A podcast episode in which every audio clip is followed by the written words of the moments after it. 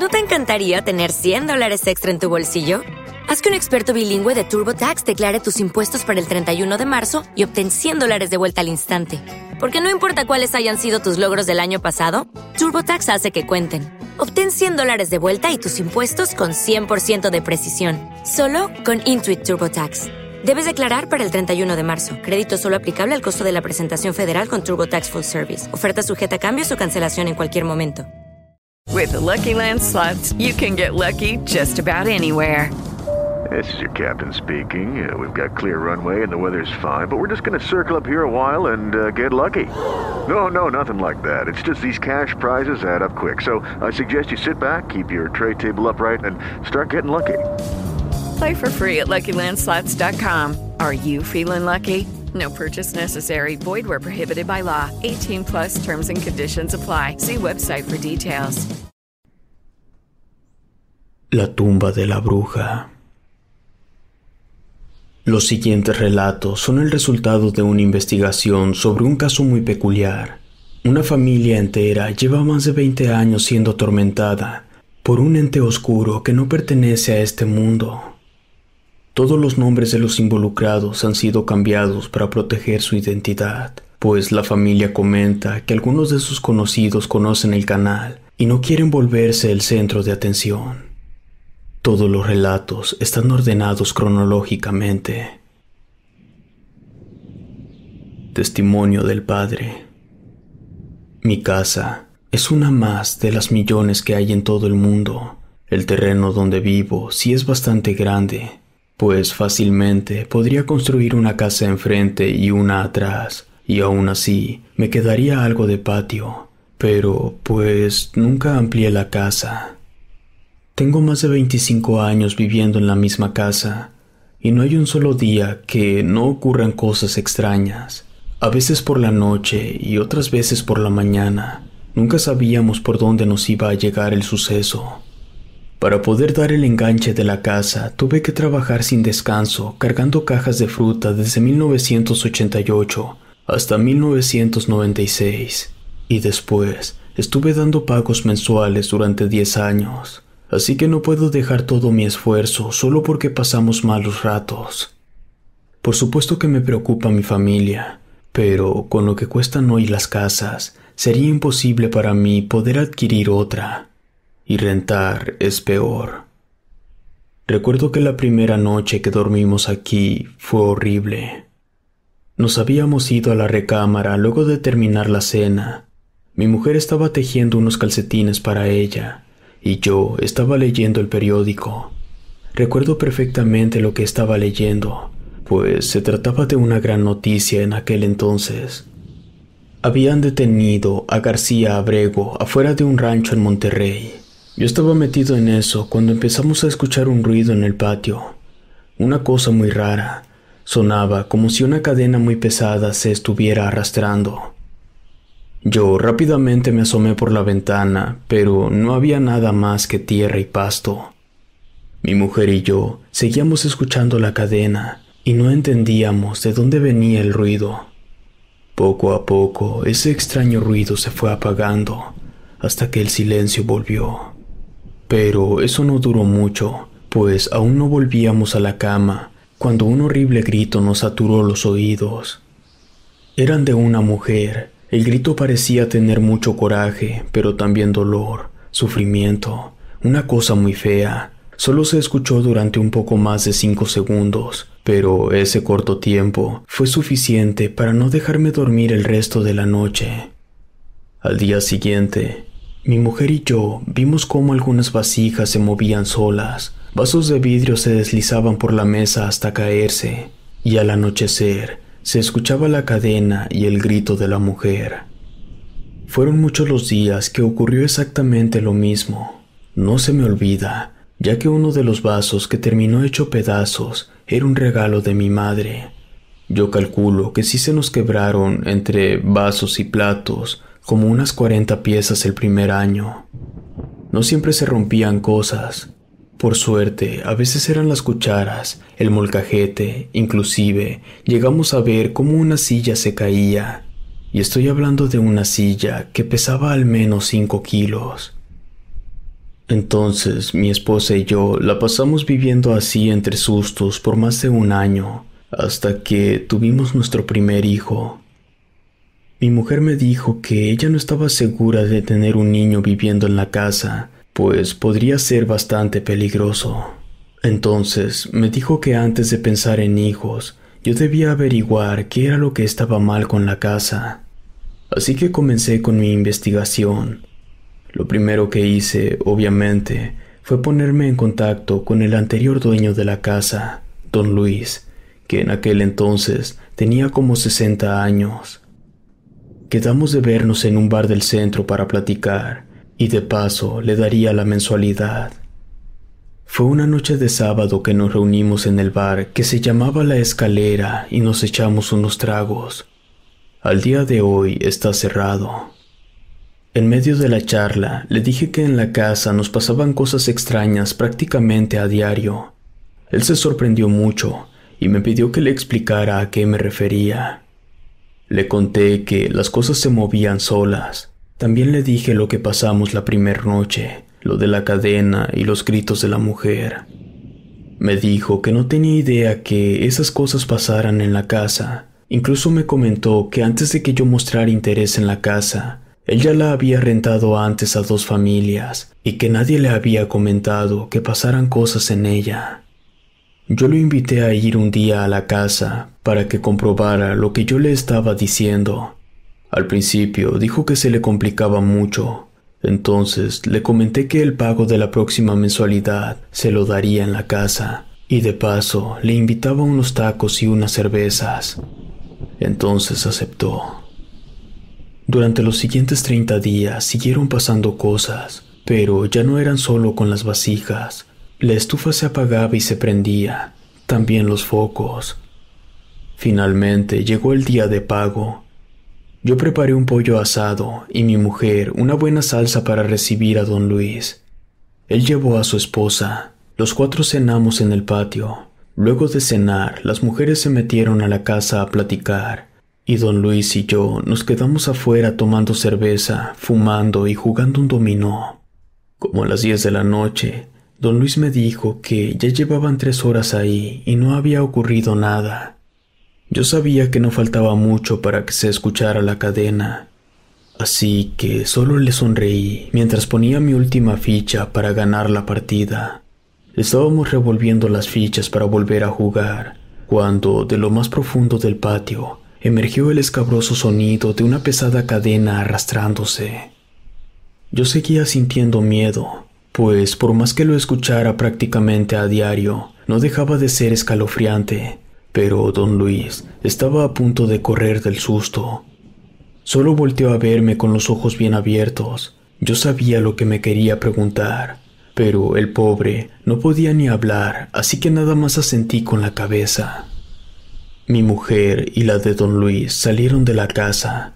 La doña también estaba asustada, pues en esa ocasión la cadena sonó más fuerte de lo normal. Don Luis se levantó y fue con su señora. Ella le estaba diciendo que ya mejor se fueran, pero él le dijo que aún no, que quería escuchar el grito de la mujer.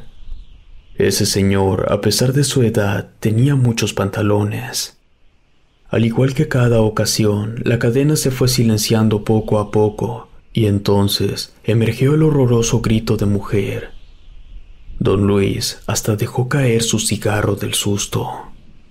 Él y su mujer quedaron pálidos tras experimentar lo que mi esposa y yo teníamos que aguantar cada noche. Luego de eso, los acompañé a su camioneta para despedirlos. Don Luis agradeció la cena y se comprometió a volver, de día por supuesto, para intentar averiguar qué es lo que estaba pasando. También me dijo que me condonaría una mensualidad por las molestias de tener que aguantar esas cosas tan feas. La verdad, yo no esperaba que me perdonara un pago. No lo había comentado con esa finalidad. Yo solo quería saber qué era lo que estaba pasando para que mi mujer decidiera si tendríamos un hijo o hasta que nos moviéramos de casa. Pasaron seis semanas sin que don Luis regresara. Seis semanas de estar prendiendo la estufa porque se apagaba sola antes de que estuviera la sopa seis semanas de apagar el foco del cuarto porque se encendía solo a las dos de la mañana. Finalmente, un domingo, don Luis regresó. Mi mujer y yo estábamos desayunando una barbacoa, así que le invitamos.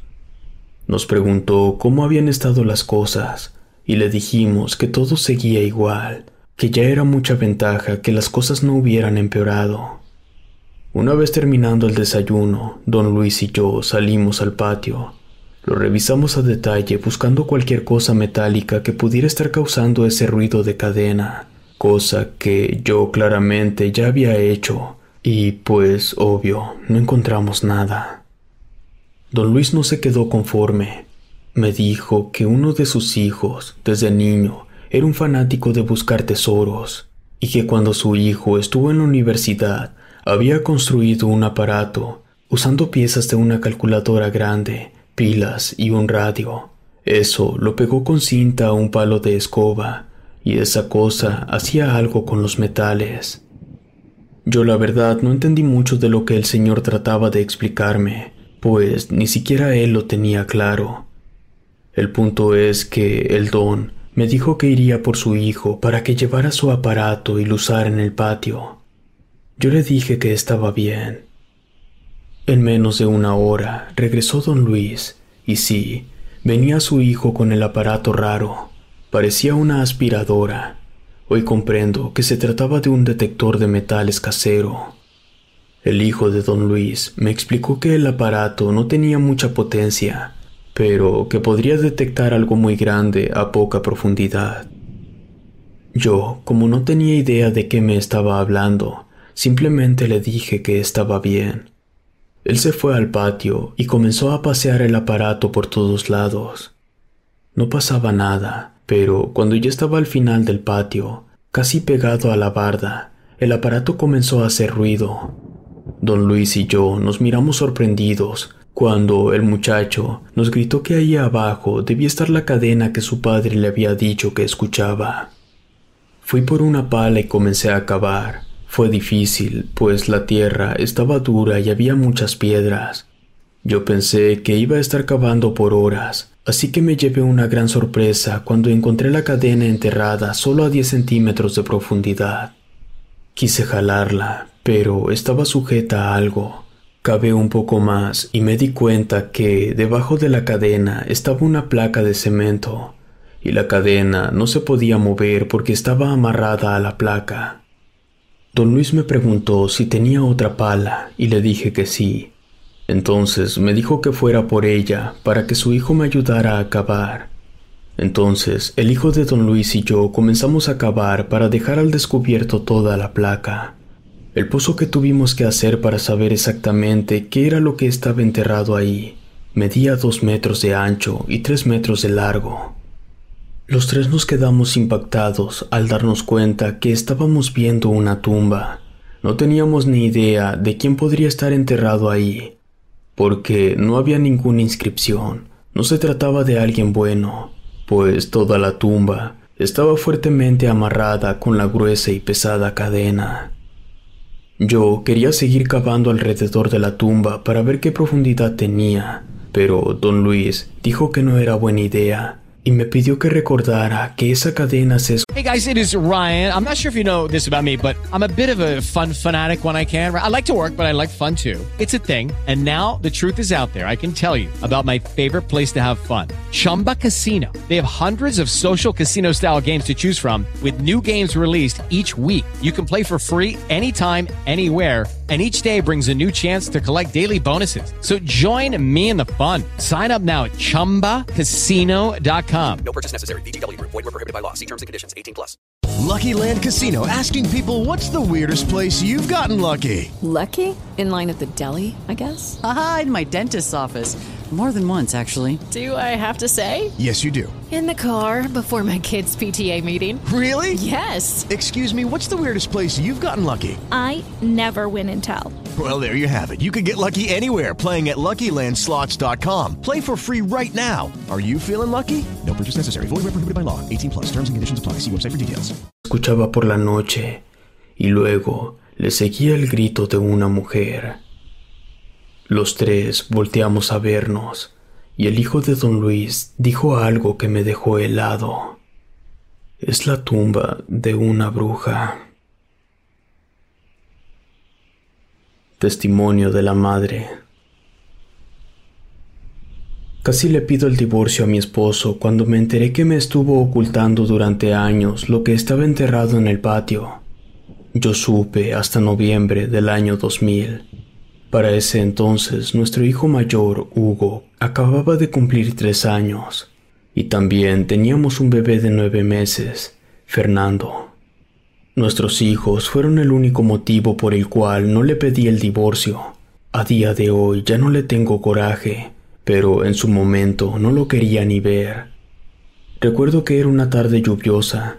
Yo le estaba cambiando el pañal a Fernando, por eso no me di cuenta en qué momento Hugo salió a jugar al patio. Terminé de cambiar al bebé y le hablé a mi otro hijo, pero no me respondió. Le hablé más fuerte, pero nada.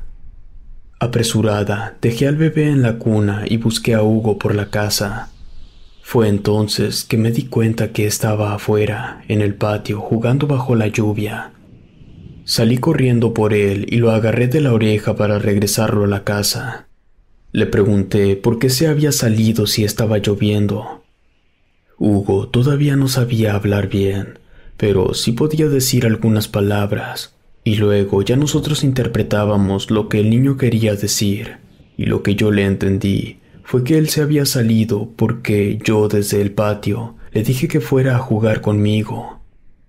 Eso fue demasiado extraño, Hugo había visto una mujer y él había creído que era yo. Tuve un muy mal presentimiento, así que le pregunté dónde estaba la mujer que le había hablado, y me dijo, según yo, hasta atrás del patio.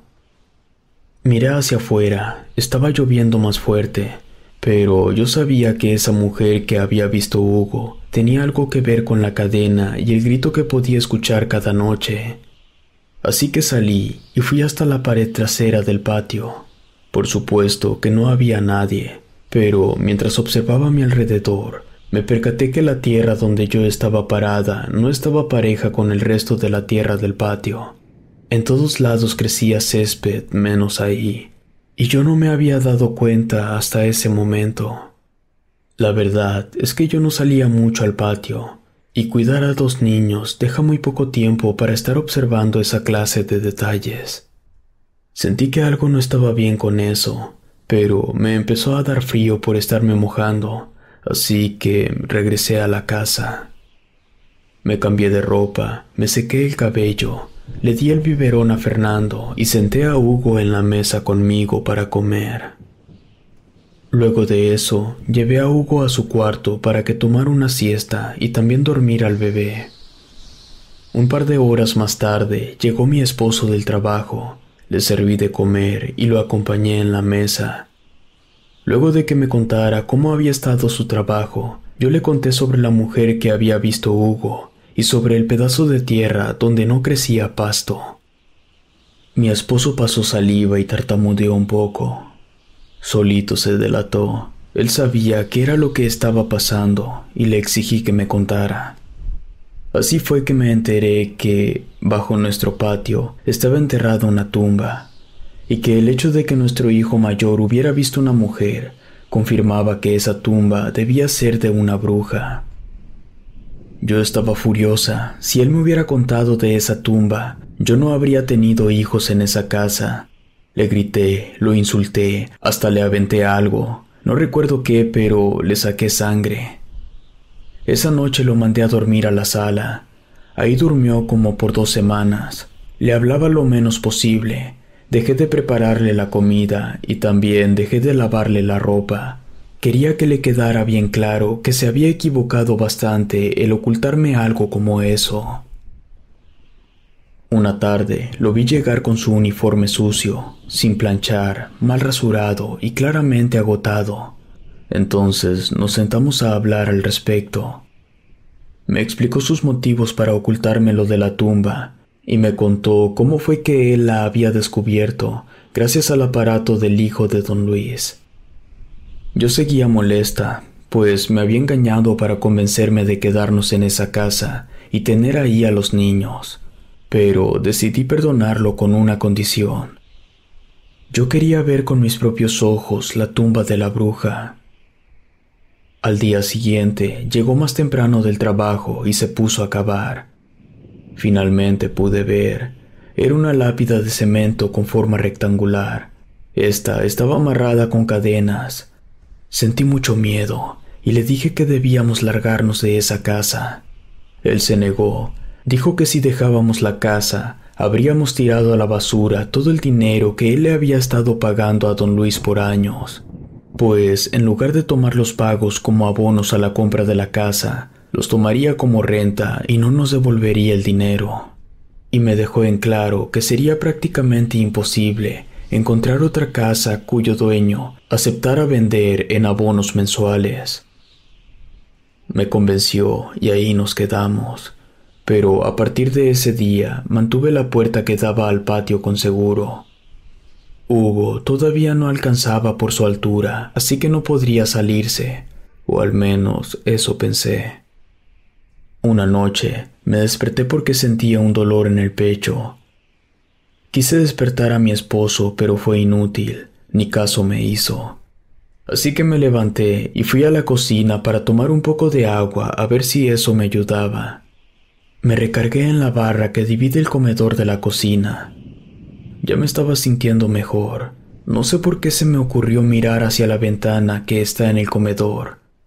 Esta ventana permite mirar el pasillo que conecta al patio con el frente de la casa. Entonces vi a Hugo caminando por el pasillo. Volteé a ver la puerta que da al patio y tenía el seguro quitado. Inmediatamente salí corriendo mi hijo ya había atravesado el pasillo y ya estaba a unos metros de la calle, así que le grité que se detuviera. Él se giró y me miró extrañado. Yo no entendía por qué me estaba mirando de esa forma. Entonces, al alzar la mirada, me di cuenta que en la calle estaba parada una mujer completamente desnuda. Mi hijo la estaba siguiendo pensando que era yo. De espaldas sí se parecía a mí, pues teníamos más o menos la misma estatura y un cabello parecido. Yo soy bastante blanca y la mujer también lo era. Corrí para agarrar a Hugo. Él seguía mirándome raro. Entonces le gritó mamá a la mujer y ella volteó. Me quedé paralizada del susto. A la mujer le faltaba un ojo, tenía una cicatriz horrible en el cuello, y cuando vi la apertura en su pecho, Entendí que su piel no es que fuera blanca, sino que estaba pálida porque ya estaba muerta. Yo esperaba que la mujer nos atacara, que gritara o que hiciera algo, pero no, simplemente desapareció. Yo tardé como un minuto en reaccionar. Cuando pude moverme, regresé corriendo a la casa, atranqué la puerta del patio y desperté a mi esposo con cuidado de no despertar al bebé. Le conté lo que había pasado y no pudimos dormir el resto de la noche. Mi esposo tuvo que pagar para que nos pusieran una barda y un portón enfrente pesado para que Hugo no pudiera salirse. También comenzamos a poner candados en las puertas, la entrada y la del patio, y solo mi marido y yo sabíamos dónde estaban las llaves. Eso funcionó un buen tiempo, cuatro años para ser precisa. Pero a mediados del 2004, en ese entonces Hugo ya tenía seis años, Fernando tenía cuatro, mi nuevo bebé Saúl ya tenía dos, y yo tenía siete meses de embarazo, estaba esperando una niña. Bueno, en ese momento, cuando yo me la tenía que pasar en cama reposando, mientras intentaba controlar a tres chamacos desastrosos, en ese preciso momento, la bruja entró a la casa. Testimonio de la abuela. Recuerdo muy bien que esto ocurrió en junio del año 2004. Mi hija me llamó llorando, algo muy malo había pasado, pero ella estaba tan desesperada que ni siquiera podía hablar. De pronto solo se cortó la llamada.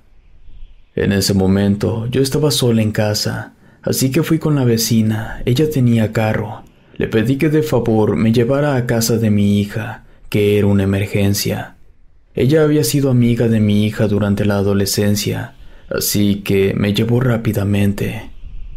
Me asusté muchísimo, pues cuando llegué había una ambulancia y estaban sacando a mi hija en camilla. Su esposo iba con ella. Cuando me vio, se me acercó corriendo y me dijo que por favor cuidara de los niños en lo que regresaban, que estaban encerrados en su cuarto. Ni tiempo me dio de decir nada. Él subió a su auto y se fue detrás de la ambulancia a toda velocidad. La vecina me preguntó si podía ayudarme en algo más, pero le dije que de momento ni yo sabía qué iba a hacer, que yo me quedaría ahí. Le di las gracias y se fue. Entré a la casa y encontré una escena horrible. Había sangre en el piso, en una silla, en el refrigerador, en las paredes. También había un tenedor con sangre en la mesa. No entendía qué era lo que había ocurrido ahí. Incluso pensé que mi hija había sido atacada por su esposo. Me puse a limpiar para poder sacar a los niños de su cuarto y que no vieran toda la sangre. Cuando terminé de limpiar, eché a lavar los trapos y puse a calentar una sopa de fideo para darle a los niños. La sopa ya estaba en la estufa, pero estaba a medio preparar. Fui por ellos a su cuarto. Cuando abrí la puerta estaban jugando. No tenía ni idea de lo que había pasado.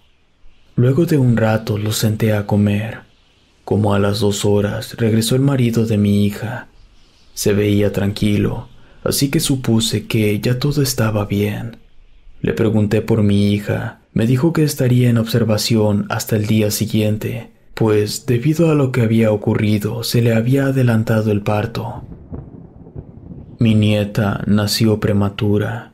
Yo me preocupé, pero él me dijo que no pasaba nada, que la niña estaba perfectamente bien. Iba a estar en incubadora unos días, pero solo por precaución, que afortunadamente había alcanzado a desarrollarse lo suficiente. Eso me dejó más tranquila. Entonces, así como no queriendo, le pregunté qué había ocurrido exactamente. Él se quedó pensativo un segundo y luego me dijo que no lo tenía claro, que solo sabía lo que mi hija le había dicho pues él estaba en el trabajo cuando ella le marcó igual de alterada. Hello, it is Ryan, and we could all use an extra bright spot in our day, couldn't we? Just to make up for things like sitting in traffic, doing the dishes, counting your steps, you know, all the mundane stuff. That is why I'm such a big fan of Chumba Casino. Chumba Casino has all your favorite social casino style games that you can play for free anytime, anywhere with daily bonuses. That should brighten your day a little. Actually, a lot. So sign up now at chumbacasino.com. That's chumbacasino.com. No purchase necessary. VGW Group. Void were prohibited by law. See terms and conditions. 18 plus. Lucky Land Casino asking people what's the weirdest place you've gotten lucky? Lucky? In line at the deli, I guess? Aha, in my dentist's office. More than once, actually. Do I have to say? Yes, you do. In the car before my kids' PTA meeting. Really? Yes. Excuse me, what's the weirdest place you've gotten lucky? I never win and tell. Well, there you have it. You can get lucky anywhere playing at LuckyLandSlots.com. Play for free right now. Are you feeling lucky? No purchase necessary. Void where prohibited by law. 18 plus. Terms and conditions apply. See website for details. como me había marcado a mí. Mi hija le dijo que estaba preparando la comida cuando mi nieto mayor gritó asustado. Ella volteó y vio una horrible mujer parada en una esquina. Mi nieto corrió al cuarto con sus hermanos y se encerró. Mi hija estaba en shock. Entonces la estufa se cerró, las puertas de la alacena comenzaron a moverse, las vasijas se empezaron a mover, las cucharas y tenedores salían volando y un tenedor golpeó con fuerza la cara de mi hija cerca del ojo. En ese momento ella reaccionó. Ya no vio a la mujer, pero aún así estaba muy asustada. Se dio cuenta que estaba sangrando de la cara y le dio un ataque de pánico. En ese momento fue que llamó a su esposo y también a mí. Eso que contaba mi hija sonaba muy feo. Yo hasta me persigné. Le pregunté si la herida de mi hija había estado fuerte. Me dijo que no, que afortunadamente el tenedor había golpeado contra el hueso y ni siquiera ocupaba puntadas. Sí le había salido sangre, pero no en gran cantidad, Más que nada había sido el susto de la situación. Por eso se le había adelantado el parto. La verdad, no me quedé tranquila. El marido de mi hija se metió a bañar y luego regresó al hospital. Me dijo que regresarían al día siguiente por la tarde y que cualquier cosa le llamara sin importar la hora. El resto de la tarde me puse a ver las novelas mientras los niños jugaban. No los dejé salir al patio, pues yo no podía andar detrás de ellos. Ya por la noche les preparé un huevo para cenar y los mandé a acostar temprano. Yo metí la mecedora al cuarto de los niños y ahí me senté. Cuando mis nietos ya estaban bien dormidos, me puse a rezar en voz baja para no despertarlos. Recé el Padre Nuestro, el Ave María, el Credo y también le recé a San Juditas. No me acuerdo cuánto tiempo estuve rezando, pues me quedé dormida por estar en la mecedora. Ya había pasado un buen rato cuando sentí como si alguien me estuviera mirando. Desperté, abrí los ojos. Primero pensé que era uno de mis nietos, pero sin levantarme de la mecedora, les eché un ojo y seguían bien dormidos. No sé por qué, pero me acordé de la mujer que mi hija decía haber visto. Y entonces miré hacia las dos esquinas que tenía enfrente, pero no había nada. De pronto se me puso la piel chinita y sentí como un aire frío venía desde atrás. Quise voltear, pero la verdad me ganó el miedo, así que mejor me puse a rezar. Entonces escuché lo más horrible que jamás había escuchado. Un grito espantoso y desgarrador, acompañado del sonido de una cadena arrastrándose. El sonido sonó tan, pero tan fuerte, que hasta di un brinco. Mi corazón se aceleró horrible, incluso me quiso dar una taquicardia.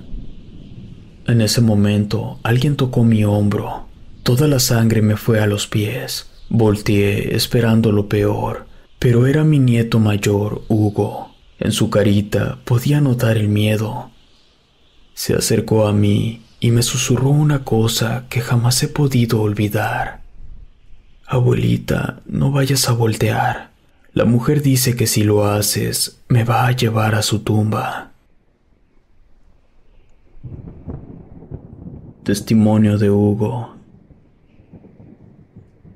Durante años me pregunté por qué mi padre jamás nos sacó del infierno que hemos vivido en esta casa. Nunca entendí por qué él siempre intentaba aminorar la situación poniendo excusas absurdas. No le guardo rencor a mi padre, pues él, a su manera, a su entender y sentir, solo buscaba lo mejor para nuestra familia. Hoy que trabajo y que estoy pensando en casarme, puedo entenderlo, aunque sea un poco. La verdad es que yo nunca vi físicamente la tumba de la bruja, pero sí soñaba con ella. Era muy raro, me daba mucho miedo, la verdad. En aquellos sueños, que más bien eran pesadillas, veía otras cosas, no solo la tumba. Recuerdo que soñaba con una especie de mesa de tortura, cadenas, grilletes, libros extraños como Biblias pero rojas. A veces también soñaba personas en mi casa, personas que vestían ropas curiosas, como sacerdotes pero malos, y parecía que estaban haciendo una especie de ritual o exorcismo. Mis pesadillas eran terribles. Recuerdo perfectamente bien la primera vez que vi a la bruja, cuando la confundí con mi madre. Después la volví a ver el día que nació mi primera hermana, que fue la noche que mi abuela nos cuidó. Fue precisamente mi abuela quien, luego de sentir en carne propia lo que era vivir en esta casa, fue a hablar personalmente con el obispo para pedirle que fuera a bendecir la casa. Sí fue. No dejaron de pasar cosas raras, pero al menos dejamos de ver a la bruja por mucho tiempo. Fue hasta el 2009, cuando ya habían nacido todos mis hermanos, que volvimos a saber de la bruja. Fue debido a una fotografía. Mis padres organizaron una comida por el bautizo de mi hermana más chica, Vanessa, que tenía como tres meses más o menos. Luego de comer, mi madre nos pidió a todos los niños que nos tomáramos una foto, Estaba yo, mi hermano Fernando de nueve años, mi hermana Laura, que iba a cumplir los cinco años, mi hermanito Gael de dos años y mis siete primos. Mi hermana Vanessa no salió en la foto, pues, como dije, apenas era de meses. Fue un tío quien tomó la foto. Todavía recuerdo perfectamente bien la cara de horror que pusieron mis padres cuando vieron la foto, pero en ese momento yo no tenía ni la más mínima idea de qué rayos era lo que estaba pasando. Total, así quedó. La comida fue un domingo, el último domingo de vacaciones, así que al día siguiente yo volví a clases. Ya estaba en sexto de primaria. Desde que llegué a la escuela me sentía cansado. No me dolía la cabeza, no me dolía el estómago, era la espalda. Sentía como si estuviera cargando una mochila muy pesada. Pero me dolía hasta cuando estaba sentado. La tercera clase fue educación física y fue cuando ya no pude más. Caí al suelo llorando de dolor cuando el maestro nos puso a hacer sentadillas. Me llevaron a enfermería, me revisaron, pero yo no tenía absolutamente nada. Me dieron una pastilla para el dolor, pero no se me calmaba, así que llamaron a mis padres para que fueran por mí y me llevaran al seguro. Mis padres llegaron en diez minutos. La verdad es que siempre estuvieron muy al pendiente de mí y de mis hermanos. Me llevaron al área de urgencias y los doctores, al ver que prácticamente me retorcía de dolor, me dieron prioridad. Era tanta mi desesperación que tuvieron que ponerme anestesia, pues yo gritaba, pero gritaba en serio, como si me estuvieran dando con un mazo en la espalda. Nada más de acordarme de aquel dolor hasta me duele la cabeza. Era horrible, horrible de verdad. La anestesia sirvió por unas horas, pero en cuanto pasó el efecto, el dolor volvió. Los doctores no pudieron hacer nada, así que mis padres me sacaron del hospital y me llevaron a casa. Yo no tenía noción del tiempo, me dolía hasta la vértebra más pequeña. Me empezó a dar fiebre sin más que hacer, mi padre fue por un sacerdote. Yo no entendía por qué, y la verdad no me importaba mientras hicieran que desapareciera el dolor. El sacerdote comenzó a rezar. Como a la media hora, el dolor empezó a disminuir. El cura siguió rezando lo mismo una y otra vez. No quiero exagerar, pero yo calculo que estuvo rezando como tres horas hasta que el dolor desapareció por completo. El sacerdote incluso estaba sudando. No pasaron ni cinco minutos y yo caí dormido. Estaba demasiado agotado. Durante los próximos días, el ambiente en la casa estaba tenso. Mis padres discutían cada vez que un foco se apagaba solo y cada vez que una puerta se abría. Mi madre le gritaba a mi padre lo insultaba, le reclamaba lo poco que le importaba la seguridad de su familia. Él solo respondía que para eso habían traído a un sacerdote y al obispo. Mi madre insistía con los reclamos, y entonces mi padre le lanzaba una frase. Si no salimos es porque los rezos de los sacerdotes no sirven, por tanto significa que Dios no existe. Mi madre solo bufaba y dejaba de discutir. También comenzaron a sobreprotegerme. Cada vez que algo me dolía, corrían a ver si yo estaba bien.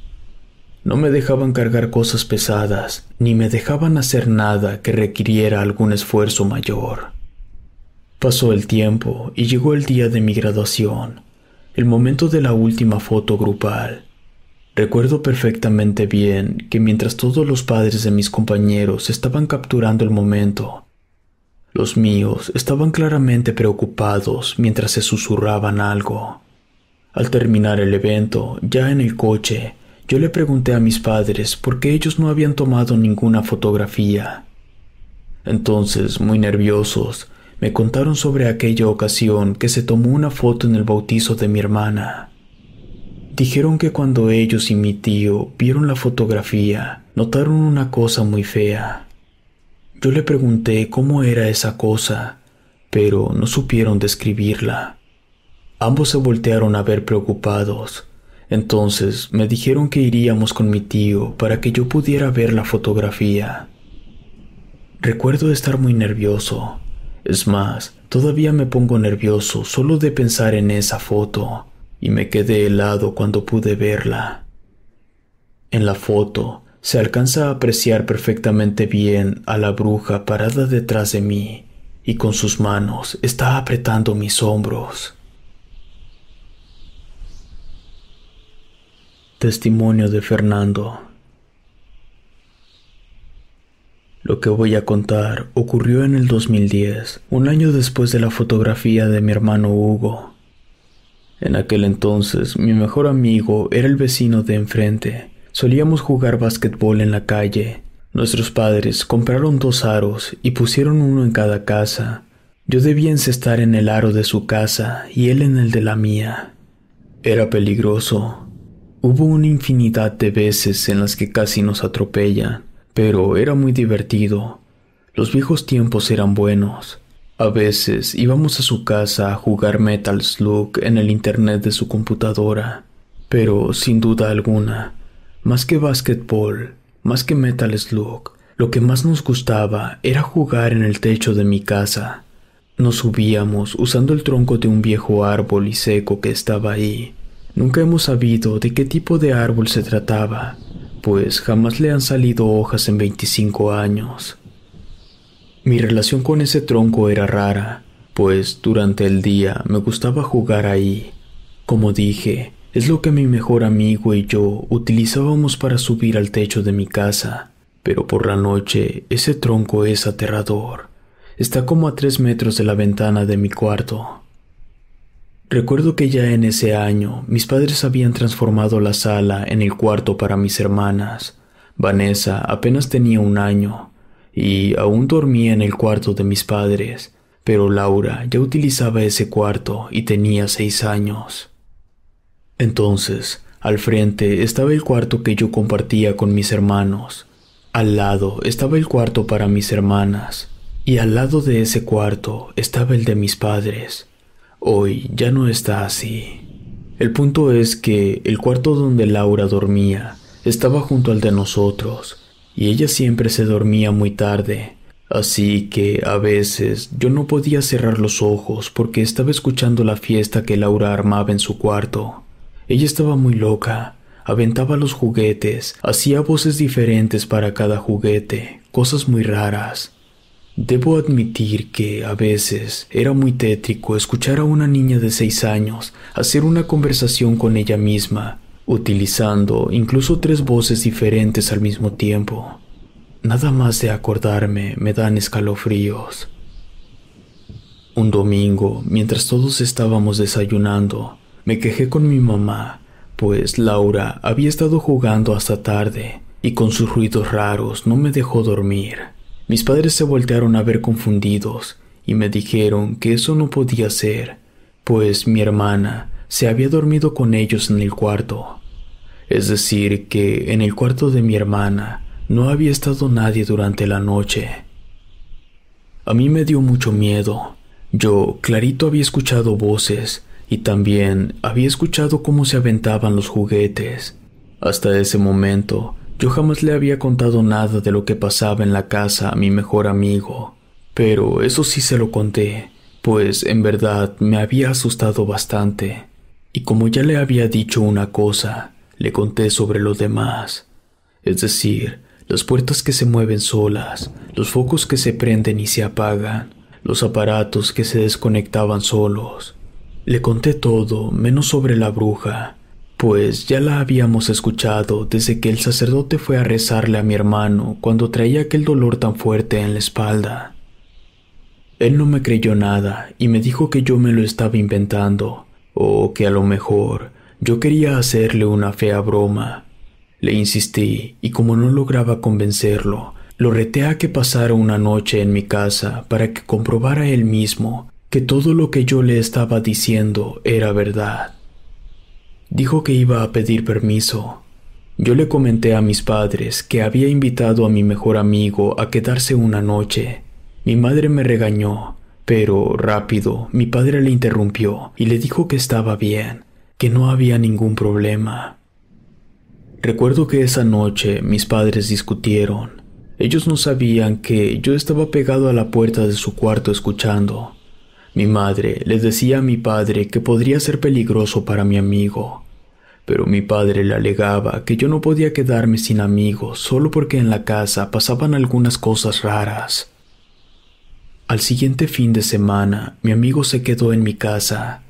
Recuerdo que mi padre nos compró una Play para que la estrenáramos ya que mi mejor amigo iba a estar ahí, y así también podría invitarlo más seguido a la casa para jugar. Solo teníamos dos controles, pero eso fue suficiente para que Hugo, Saúl, mi amigo y yo estuviéramos jugando hasta la madrugada. Saúl fue el primero en caer dormido, a eso de la una. Luego le siguió Hugo casi a las dos de la mañana, cuando iban a dar las tres dejamos de jugar y le dije a mi amigo que ya iban a empezar las cosas raras. Él seguía sin creerme, pero a los pocos minutos comenzó a escucharse cómo alguien estaba aventando los juguetes en el cuarto de al lado. Y ahora yo estaba consciente que mi hermana se había quedado en el cuarto de mis padres, así que ahí no había nadie. Yo, queriendo hacerme el valiente, le dije a mi amigo que fuéramos a ese cuarto para ver qué estaba pasando. Él seguía pensando que le estaba jugando una broma, así que, creyendo que no pasaría nada, aceptó ir a revisar el otro cuarto. Sin hacer ruido, salimos. Afuera todo estaba muy oscuro. Mis padres jamás dejaban ni un foco prendido, ni adentro ni afuera de la casa. Fuimos hasta la puerta del cuarto de mi hermana y la abrimos. Adentro parecía un agujero negro, no se podía ver nada. Yo sabía dónde estaba el foco, así que estiré mi brazo hasta que pude encender la luz. Mi amigo y yo entramos. Todo estaba perfectamente en orden. Todos los juguetes estaban acomodados. No era posible Claramente, los dos habíamos escuchado que alguien había estado aventando los juguetes. Pude darme cuenta que mi amigo ya estaba sintiendo miedo, así que le dije que lo mejor era irnos. Apagué la luz y salimos cerrando la puerta. En ese momento, ni un segundo después, en ese momento exacto, al cerrar la puerta, comenzamos a escuchar que alguien hablaba desde adentro de la habitación. Rápidamente nos metimos a mi cuarto, atrancamos la puerta y nos escondimos bajo las cobijas. Sin decir una sola palabra, no supe ni cuándo me quedé dormido. Desperté temprano por la mañana. Mi amigo ya estaba levantado. Tenía cara de no haber dormido mucho. Yo le pregunté qué era lo que había pasado. Me dijo que durante la noche le anduvo del baño y tuvo que ir, que no se tardó ni quince minutos pero que en ese corto tiempo había sido suficiente para tener la experiencia más horripilante que jamás se había imaginado. No dejó de ir a mi casa, pero jamás se volvió a quedar. A partir de aquella noche, yo comencé a tener una pesadilla horrible, siempre la misma pesadilla. Mi mejor amigo colgado del tronco del árbol seco. Jamás me imaginé que mi pesadilla se volvería real. Testimonio del vecino. Por supuesto que recuerdo aquella noche. Parecía que iba a ser una noche ordinaria. El cielo estaba despejado, no hacía frío, todo aparentaba una normalidad engañosa. Jamás me imaginé que todo lo que me decía Fernando fuera verdad. Y por supuesto, no tenía idea que yo fuera a experimentarlo en carne propia. De haber sabido lo que iba a pasar, esa noche juro que me hubiera negado. Bien, yo llegué a casa de Fernando como a las seis de la tarde. Recuerdo que su padre había comprado un play para que pasáramos un buen rato jugando. Había tres juegos, el de FIFA, uno de carreras y uno de peleas de Dragon Ball Z. Solo contábamos con dos controles, así que el que iba perdiendo iba pasando el control. Así estuvimos jugando los cuatro, Fernando, sus dos hermanos y yo. A eso de las nueve de la noche, su papá llegó con unas pizzas y una coca. Por supuesto que no dejamos de jugar. Comíamos cuando estábamos esperando turno. Para las dos de la mañana, los hermanos de Fernando ya se habían dormido, así que mejor apagamos la play. Le pregunté si ya nos íbamos a dormir y me dijo que no, que debíamos quedarnos despiertos porque a las 3 de la mañana empezaban a pasar todas las cosas feas que él me había dicho.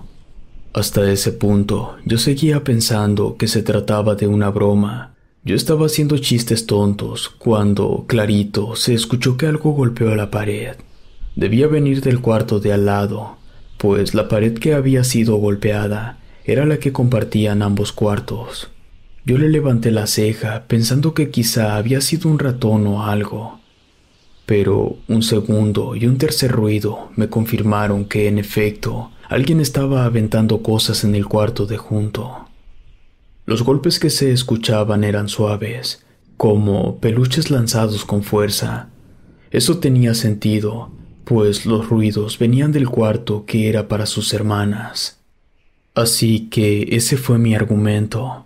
Pero Fernando inmediatamente me aclaró que sus dos hermanas se habían quedado en el cuarto de sus padres, así que nadie debía estar ahí. En ese momento comencé a asustarme un poco.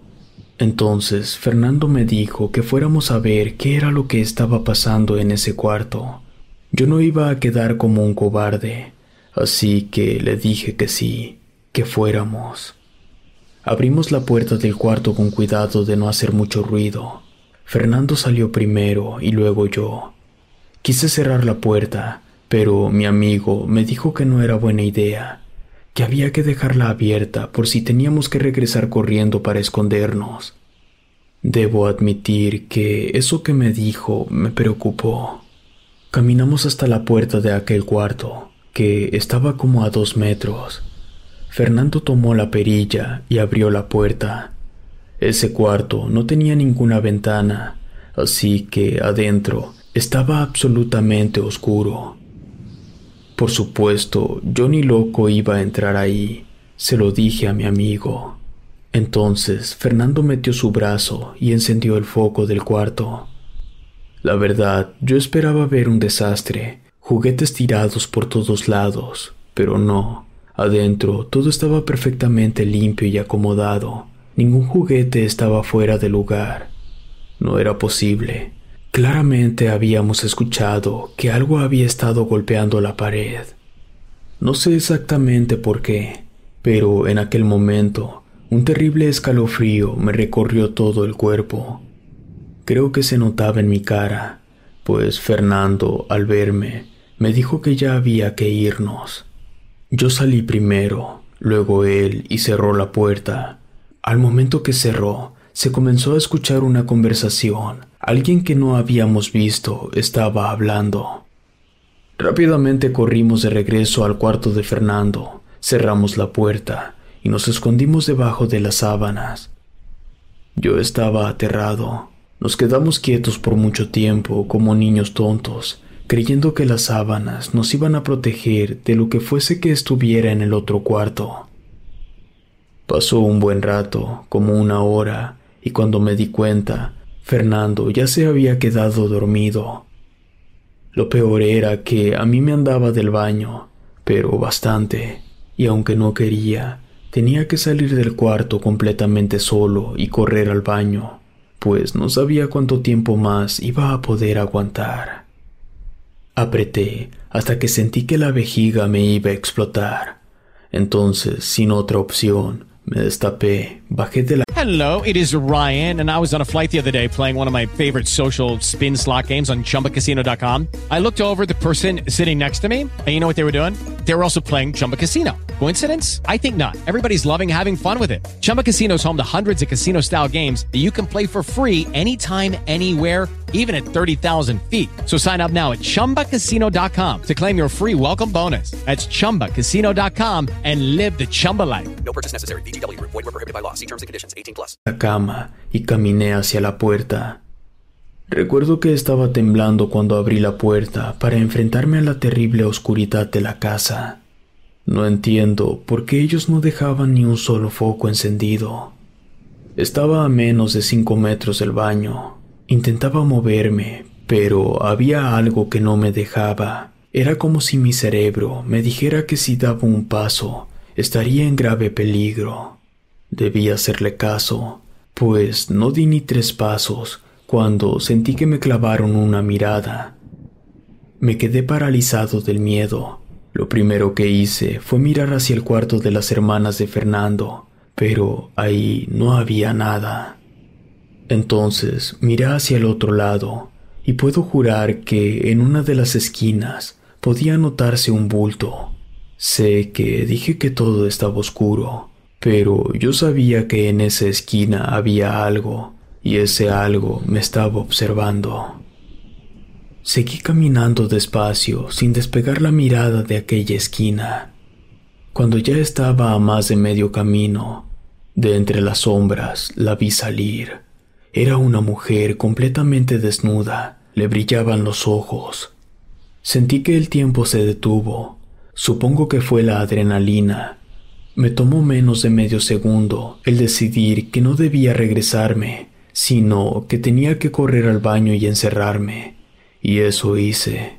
Casi me caigo, pero alcancé a llegar al baño y cerré la puerta justo a tiempo, pues en cuanto lo hice, aquella cosa golpeó la puerta. Del miedo se me quitaron las ganas de ir al baño. Yo sentía que mi corazón iba a explotar. Estaba viendo borroso, todo me daba vueltas. Sentí que me iba a desmayar. Entonces la perilla comenzó a moverse. Esa cosa quería entrar. Yo solo di algunos pasos hacia atrás hasta que, sin darme cuenta, pisé la cortina de la regadera y se cayó con todo y tubo, haciendo mucho ruido. En menos de cinco segundos, el papá de Fernando entró, me vio completamente blanco del susto y me pidió que saliera de ahí. Él ya había encendido las luces. Me preguntó qué era lo que había pasado y le conté sobre la bruja. Él me dijo que seguramente todo me lo había imaginado debido al sueño. La verdad, yo no le insistí. Lo único que quería era irme a dormir. Al día siguiente, durante el desayuno, le conté a todos lo que había pasado. Todos me comentaron algo al respecto. Todos, menos el papá de Fernando. Él solo se mantuvo en silencio, pensativo. Entonces se me ocurrió preguntarle cómo le había hecho para abrir la puerta del baño. Me explicó que todas las puertas de su casa podían abrirse por fuera utilizando cualquier cosa de punta plana y delgada, que las había puesto así porque al tener tantos hijos podían ocurrir accidentes y una puerta cerrada siempre era un peligro. Después del desayuno volví a mi casa. Por supuesto que no les dije a mis padres ni una sola palabra de lo que había ocurrido, ya que no me hubieran dejado volver. Una semana después, Fernando me fue a buscar para que jugáramos básquetbol y le dije que sí. Mientras jugábamos, le dejé en claro que jamás volvería de noche a su casa, que sí iría como siempre, pero solo de día. Él estuvo de acuerdo con eso. Pasó un mes, y una tarde, ya casi de noche, estábamos jugando en el techo de su casa. Fernando había bajado por unas cocas, así que yo me quedé solo allá arriba. Me encontraba viendo hacia mi casa, cuando sentí una mirada penetrante. Era la misma sensación que había tenido cuando vi a la bruja. No quería voltear, pero tuve que hacerlo. Ahí estaba ella, mirándome. Entonces se abalanzó sobre mí. Yo me asusté y caminé hacia atrás. Caí del techo, pero no fui a dar hasta el suelo. sino que, mientras caía, una gruesa rama del tronco del árbol seco me perforó la axila y quedé colgado del árbol. La herida fue muy grave. Afortunadamente llegué al hospital y pudieron salvarme antes de que perdiera demasiada sangre, pero mi brazo ya no tuvo remedio. Testimonio de Vanessa Soy la más chica de mis seis hermanos. Actualmente tengo 12 años, voy a cumplir 13 en unos meses, así que perdonen si mi manera de contar las cosas no es la mejor. Lo que voy a relatar ocurrió cuando yo tenía 5 años, es decir, en el año 2014. En ese entonces yo era una niña chiflada y consentida, pues de los seis solo éramos dos mujeres y yo no podía andar jugando con mi hermana Laura, pues como dije, yo tenía cinco años y ella iba a cumplir doce. No había forma de que nos juntáramos para hacer cosas, pues mientras yo le andaba poniendo nombres a mis muñecas, mi hermana ya andaba hablando con mi madre sobre el muchacho que le gustaba. Entonces, como yo me la pasaba jugando sola casi todo el tiempo, no se les hizo raro cuando yo empecé a decir que tenía una amiga. Lo primero que todos pensaron fue que se trataba de una amiga imaginaria, pero la verdad es que de imaginaria no tenía nada. Yo decía que mi amiga se llamaba Moma. La primera vez que la vi fue en el cuarto que compartía con mi hermana. Yo estaba jugando con mis muñecas. Una estaba en el piso Apenas la iba a agarrar cuando desde abajo de la cama salió un brazo y se estiró hasta agarrar mi muñeca. Yo fui tras la muñeca y al asomarme debajo de la cama vi a Moma. Ella era rara, su cara era fea y tenía algo en el cuello, pero ella sí quería jugar conmigo, y como nadie quería jugar, eso nos hizo amigas. Todos pensaban que yo hablaba sola, pero en realidad yo platicaba con Moma todo el rato. Me contaba cosas sobre mi familia. Una vez me dijo que muchos años antes había querido jugar con mi hermano mayor, pero él no quiso jugar.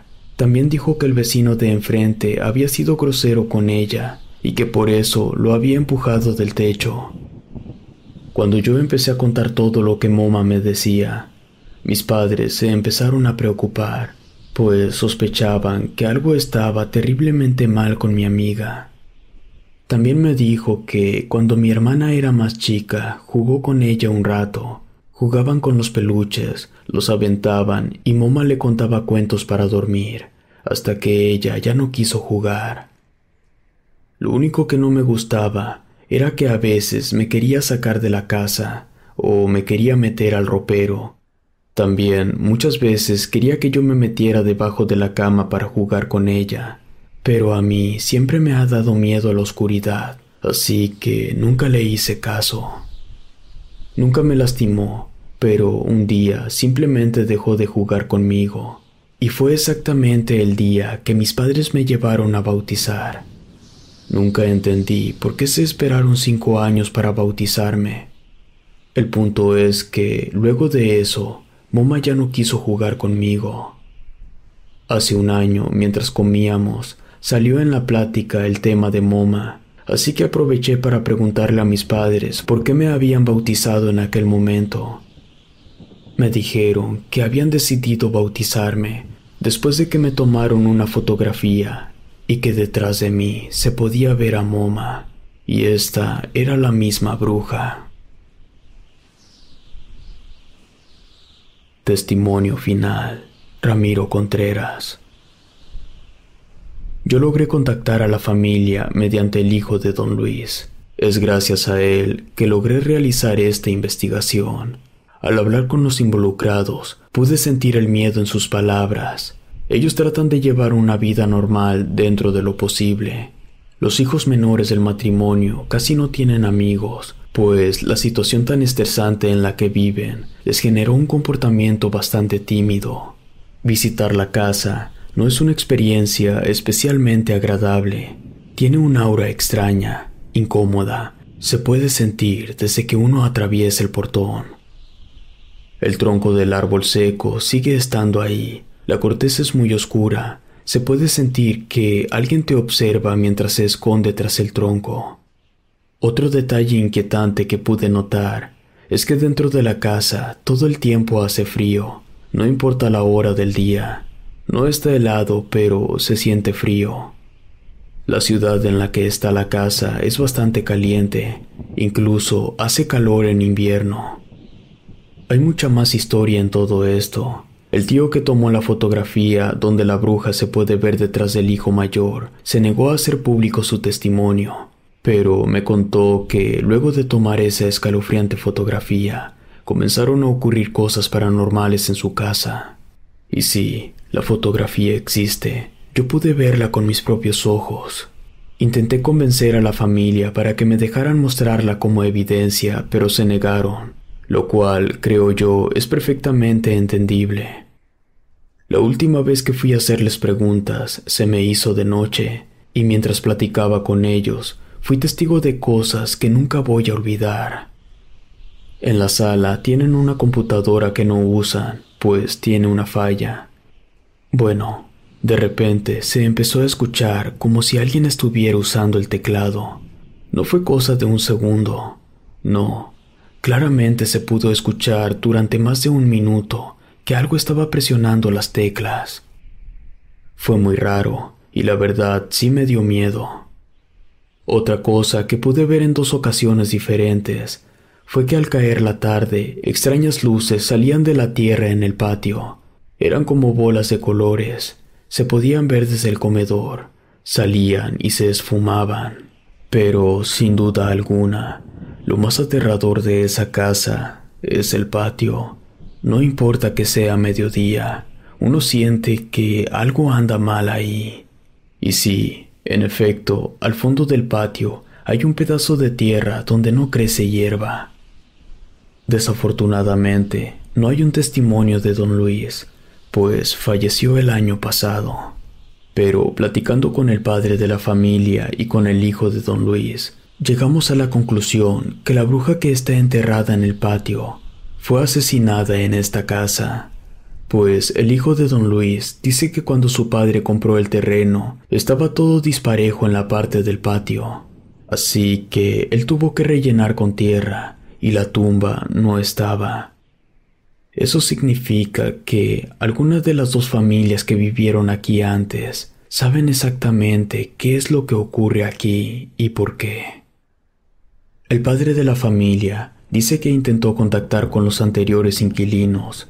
Al primero nunca lo pudo encontrar, pues al parecer se fue de la ciudad o algo así. Pero lo inquietante es el segundo inquilino. Pues resulta, y esto lo afirma tanto el hijo de don Luis como el padre de la familia, que luego de que ese segundo inquilino dejara de rentar la casa, don Luis se enteró que esa persona formaba parte de un extraño culto ese culto es muy conocido en la ciudad, pues salieron a la luz hace unos años, cuando en una exploración urbana en una casa abandonada, alguien logró grabar uno de los rituales de ese culto. Incluso salió en el periódico de la ciudad. Lo más extraño es que los sueños que tenía el hijo mayor se parecen bastante a los rituales que practica este culto. No cabe duda que en este mundo ocurren cosas que superan todo lo que podamos imaginar. Existen horrores que parecen haber salido desde lo más profundo de la tierra. El matrimonio me ofreció ver la tumba, pero siendo sincero, me dio mucho miedo y no acepté. Aún así, al tener la oportunidad de investigar este caso, no me queda ninguna duda que en el patio de la casa de esa familia está enterrada la tumba de una bruja. El origen de la tumba de la bruja. Nota del escritor Ramiro Contreras. En noviembre del año pasado comencé a investigar un caso que involucra a una familia que lleva más de 20 años viviendo en una casa repleta de actividad paranormal. Muchas veces esa actividad llegó a ser hostil. Todo escaló a tanto que hubo más de una persona hospitalizada. Estuve investigando por más de dos meses. Desde el primer día me dijeron que era lo que causaba todo, Se trataba de la tumba de una bruja que estaba enterrada en los límites del patio. Los dos meses de investigación fueron para contrastar los testimonios de los involucrados y para verificar ciertos datos que involucraban a terceros. La familia me entregó una lista de todos los que podían corroborar su historia. Eran diez personas. En ese primer momento, solo uno de los vecinos aceptó hablar, los demás no. Pero luego de exponer el caso en el canal y de observar el interés de las personas, volví a contactarlos y algunos de ellos aceptaron hablar. Así fue que logré obtener nuevas perspectivas de los siniestros sucesos a los que los miembros de esta familia estuvieron expuestos durante tanto tiempo. Yo logré contactar a la familia mediante el hijo del antiguo dueño de esa propiedad, y fue gracias a él que logré realizar la investigación. Una de las cosas que más me impactó del caso fue uno de los ataques más directos que hizo la bruja contra la familia. Lo que ocurrió fue que intentó sacar de la casa a uno de los niños, y quién sabe cuáles eran sus intenciones. De hecho, de no haber sido porque la madre se percató de lo que estaba pasando, posiblemente el niño hubiera desaparecido o algo peor. Al hablar con todos los que viven en esa casa, pude sentir el miedo en sus palabras. Ellos trataban de llevar una vida normal dentro de lo posible. Los hijos menores del matrimonio casi no tienen amigos, porque la situación tan estresante en la que viven les generó un comportamiento bastante tímido. Y los integrantes de la familia no son los únicos que han sido atacados. Cualquier persona que entre a esa casa corre el riesgo de ser agredido. De hecho, en el primer relato que está publicado, expongo el testimonio de uno de los vecinos que fue brutalmente atacado por la bruja, a tal punto que tuvo que ser hospitalizado. Existe evidencia fotográfica de la tumba y también de la bruja, pero la familia no acepta mostrar esas fotografías al público y están en todo su derecho de no dar la evidencia. Los últimos años no han sido tan malos y ellos temen que, si muestran la evidencia, alguna persona malintencionada pueda hacer que las cosas se vuelvan un infierno otra vez, y definitivamente no quieren eso. También me he tomado el tiempo de leer todos los comentarios que ustedes nos dejaron en ese video, y aprovechando que fui a visitar a la familia para ver cómo seguían, decidí pedirles que me aclararan algunas dudas, las que más se repetían en los comentarios. La pregunta que más se repite es, ¿por qué a pesar de que la señora de la casa afirmó que no quería tener hijos debido a esa tumba, siguieron teniendo hijos con el paso de los años? Esta pregunta se la hice de manera muy respetuosa. Ella me respondió que lo que ocurría era que la situación no siempre estaba tan mal. Hubo episodios muy fuertes y sí fueron atacados, pero había temporadas en las que no ocurría nada o que aquello que ocurría no era tan grave. Esas temporadas duraban meses y era en esos lapsos de tiempo que se daba el embarazo, porque cada vez que la situación mejoraba, ellos creían que todo había terminado. Otra de las preguntas más frecuentes era el por qué no abandonaban la casa. Si bien eso se aborda lentamente en la historia publicada, aún así lo platiqué a detalle con el señor de la casa, lo que él me comentó es que la situación económica no le ha permitido dejar la casa. A día de hoy, las casas que son incluso más pequeñas que la de él cuestan el doble. Otro detalle que me pareció muy humano de su parte es que él no desea que ninguna otra familia sea atormentada de forma en que ellos lo han sido. El irse y dejar que otra familia llegue no le parece moralmente correcto. En lo que a mí concierne, esa casa es una de las más embrujadas de todo México. No soy investigador profesional y mucho menos periodista, pero desde que era muy niño me han gustado mucho estos temas, y es por eso que he llegado a visitar varios lugares que se presumen embrujados, y les puedo asegurar que en ninguno de esos lugares se siente una energía tan densa como la que se siente en esa casa. Por eso decidí retomar el caso y buscar más testimonios, algunos fueron muy complicados de obtener. Por ejemplo, el de la enfermera a la que le tocó atender a la esposa cuando fue hospitalizada después de que la bruja la atacara. También conseguí el testimonio del sacerdote que ha acompañado a esa familia durante todo el horrible proceso. Inclusive logré contactar a una persona que vivió en la casa de junto antes de que la tumba fuera enterrada en ese patio. Y todo eso lo hice para poder arrojar algo de luz sobre todo esto. Quisiera añadir una última cosa. Mi intención en ningún momento es pretender que los testimonios que les traigo deben ser tomados como la verdad absoluta. Lo único que hago es mostrarles cómo las personas involucradas sintieron su experiencia. Ellos son los que están contando su verdad y depende de ustedes creerles o no. Testimonio del sacerdote. Recuerdo todo a la perfección. No podría olvidarlo. Esa casa tiene su propia carpeta en los archivos de la catedral y los conozco de memoria. Todo comenzó a mediados de los noventas. A la iglesia acudió el señor Luis, un señor muy amable que en aquel entonces era el dueño de la casa. Me comentó que le había rentado su casa a una persona que estaba metida en asuntos malos y que posiblemente era satánico o algo peor. Y lo que él quería era que yo fuera a bendecir toda su casa.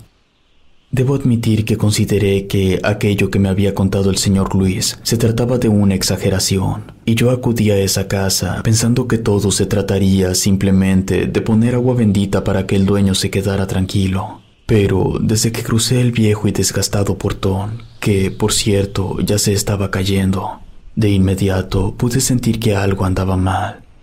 Yo no soy exorcista, tampoco tengo ningún tipo de experiencia enfrentando demonios, pero sí tenía la sensibilidad suficiente para darme cuenta que algo malo habitaba esa casa. Mientras más adentro caminaba, yo me sentía más débil. El dueño se quedó tranquilo cuando todo el interior de su casa había sido bendecido, pero yo le insistí en que me dejara ir al patio. Empecé a caminar hacia el fondo del patio mientras arrojaba agua bendita y rezaba, pero con cada paso que daba me empezaba a faltar la respiración. No pude llegar hasta el final porque sentí como si alguien me tomara del cuello. Yo no quería asustar al dueño, y por eso lo que hice fue tirar el agua bendita y fingir que se me había caído. Miré directo a los ojos al señor Luis y le dije que todo estaría bien, pero en lo más profundo de mi corazón yo sabía que le estaba mintiendo a ese hombre. Cuando estaba yendo hacia la salida, justo cuando caminé al lado de un tronco seco, de reojo pude ver que algo me estaba observando mientras se intentaba esconder. Varios años después vino la suegra del actual dueño de esa casa. La pobre mujer estaba muy angustiada. Decía que su hija y sus nietos estaban corriendo un grave peligro porque un demonio los estaba atormentando. Fue tanta su insistencia que convenció al señor obispo de ir personalmente a bendecir nuevamente la casa antes de que el señor obispo fuera, yo hablé con él y le conté la experiencia que me había ocurrido en los noventas. Él me dijo que no me preocupara, que todo saldría bien. Pero entonces, un día, el hijo mayor del matrimonio fue víctima de algo muy serio. Ellos me mostraron una foto en la que se podía ver que una criatura estaba detrás del menor apretando sus hombros con mucha fuerza. Además, me mostraron otra foto, una de varios meses antes, la fotografía era de la hija pequeña. Ahí se podía ver a la misma criatura observando a la niña desde debajo de la cama. Eso ya no solo se trataba de echar agua bendita, hacía falta hacer algo más fuerte, un exorcismo como tal. Cuando volví a esa casa, luego de tantísimos años, el ambiente era diferente, más denso, se podía sentir en cuanto cruzabas el portón. Una cosa que me pareció extraña es que aún estaba el tronco seco que había visto la primera vez que fui a bendecir ese lugar, y cuando volví no había cambiado nada, no había crecido ni un centímetro, eso era una mala señal. Otra cosa que me indicaba que la situación estaba grave era que dentro de la casa no hacía calor, incluso me atrevería a decir que hacía un poco de frío. Yo había ido en verano, Llegué con el joven y le estuve haciendo rezos por tres horas sin parar. No le apliqué un exorcismo, porque el menor no mostraba nada que me hiciera suponer que su alma estuviera siendo invadida, pero sí estaba bajo una influencia maligna. Por eso le practiqué un rito de liberación. Gracias a Dios funcionó. Cuando el señor de la casa ya me estaba llevando de vuelta a la catedral, le dije que yo tenía que informar de toda esa situación a mis superiores y que, viendo lo sucedido, se tenía que abrir una carpeta sobre el caso y le pedí que me diera toda la información que fuera posible. Yo subí la información al señor obispo y él a sus superiores. No puedo hablar mucho de los documentos que se han ido acumulando en esa carpeta, pero sí les puedo asegurar que el caso llegó hasta el Vaticano. La diócesis tomó esa decisión porque en la ciudad no había ningún exorcista y se iba a requerir uno si la terrible situación de esa familia empeoraba. Con esa carpeta de investigación abierta y el informe enviado al Vaticano, cuando solicitáramos al exorcista lo enviarían de inmediato, porque en el debido caso que no hubiera ninguna carpeta previa a la solicitud del exorcismo, el Vaticano podría tardar meses en actuar. Dios sabe que no estoy hablando de más. Les aseguro que el Vaticano envió a alguien a entrevistar a los involucrados.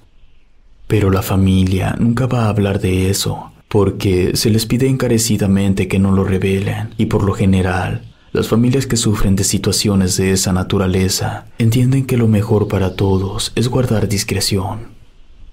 Yo conozco personalmente a todos los hijos de ese matrimonio. Los muchachos vienen aquí a los diferentes grupos de la iglesia. Aquí fueron bautizados, también hicieron su primera comunión y la confirmación. Solo falta la menor de hacer la confirmación. Les puedo asegurar que esos muchachos están agotados. Puedo verlo en sus rostros. Y no es para menos. Simplemente en la carpeta del caso tenemos copias de las dos fotografías, la del hijo y la de la hija. Y desde que esas fotografías están aquí en la catedral, han estado sucediendo cosas paranormales. Y claramente no son manifestaciones de Dios, pero no estoy autorizado para hablar de eso. Lo importante es que ese es el motivo por el cual ni yo ni el obispo hemos dejado que se cierre la carpeta del caso. Cada seis meses mandamos información nueva. La gran mayoría de esa información no es relevante, pero así mantenemos el caso abierto. Lo único que yo espero es que nunca tengamos la necesidad de enviar a un exorcista a esa casa, porque si ese momento llega, no estoy seguro que las cosas vayan a terminar bien. Testimonio de la enfermera. Sí, claro que me acuerdo de esa mujer. Llegó en un muy mal estado. Había perdido mucha sangre, tenía múltiples contusiones y en la cara, cerca de un ojo, parecía que le habían enterrado algo puntiagudo. Su estado era muy preocupante, no por los golpes, sino porque la mujer estaba embarazada, y debido a su estado las condiciones se complicaron y tuvimos que inducirle el embarazo. La niña nació de siete meses. Tuvimos que ponerla en la incubadora. Estaba bien, había alcanzado a desarrollarse, pero aún así teníamos que estar muy seguros que no fuera a haber alguna complicación. En esa ocasión, a mí me tocaba hacer guardia nocturna. No era la primera vez, estaba acostumbrada, igual que todas mis compañeras, pero esa noche fue diferente. A las 10 en punto, ni un minuto antes, ni un minuto después, justo a las 10 de la noche, se abrieron todas las ventanas del piso en el que yo estaba, que era donde estaban los bebés en observación. No entiendo cómo fue que no se rompió ninguna de esas ventanas, porque se abrieron con mucha fuerza, como si las hubieran aventado con coraje. Por supuesto que semejante ruido hizo que los bebés se pusieran inquietos. Todos empezaron a llorar. El llanto de todos los bebés juntos era demasiado fuerte. Su llanto no era normal. Ni siquiera los bebés enfermos lloraban con tanto sentimiento. Esas pobres criaturas estaban aterrorizadas, y para ser honesta, yo también lo estaba. Tuve que pedir apoyo a otras compañeras enfermeras de otros pisos para que me ayudaran a controlar la situación de los bebés. Tardamos una hora en tranquilizar a todos. Créanme cuando les digo que ese fue uno de los momentos más tensos en todo el tiempo que he trabajado como enfermera. Una vez que todo volvió al silencio, mis compañeras y yo fuimos a cerrar bien las ventanas, las atrancamos, no queríamos que la situación se repitiera. Yo pregunté si las ventanas de algún otro piso se habían abierto, pero no, eso era raro. Además, afuera no hacía nada de viento. En fin, mis compañeras volvieron a sus pisos a realizar sus actividades y yo volví al mío. Iban a ser las dos de la mañana cuando fui a revisar a los bebés. Solíamos dejar la puerta abierta durante las noches para que, en caso de cualquier emergencia, pudiéramos entrar corriendo y salir corriendo. Entonces, cuando estaba por llegar, me di cuenta que adentro estaba una mujer desnuda, muy delgada, como si tuviera anorexia. Yo apuré el paso para sacar a esa mujer de ahí, pero en cuanto entré, ella simplemente se desvaneció como si se hubiera tratado de un fantasma. Salí del lugar sintiéndome confundida. Al trabajar de noche en un hospital en donde muere gente a diario, no es raro ver alguna cosa, pero es que cuando se trata de fantasmas, uno que trabaja ahí ya sabe. Hay detalles que delatan a un fantasma, pero esa mujer que yo había visto no tenía ninguna de esas características. Lo digo sinceramente, esa mujer parecía real, de carne y hueso.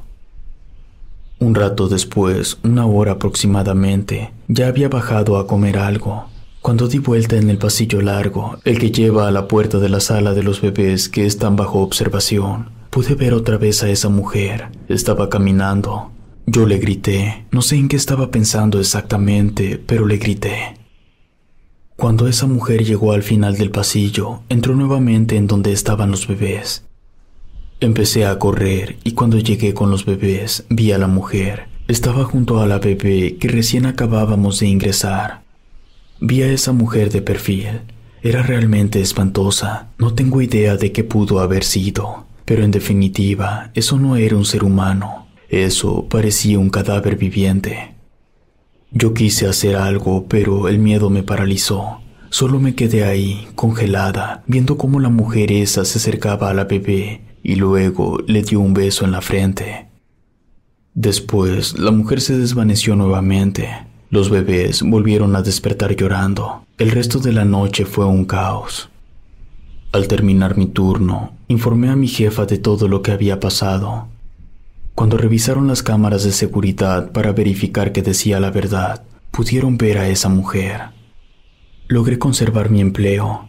Me recomendaron guardar silencio para evitar problemas, pero yo tenía que decirle a la madre de ese bebé, porque era evidente que algo muy malo estaba pasando. Cuando la bebé estuvo en condiciones de ser llevada con su madre, fui yo quien la entregó. Ahí aproveché para contarle todo.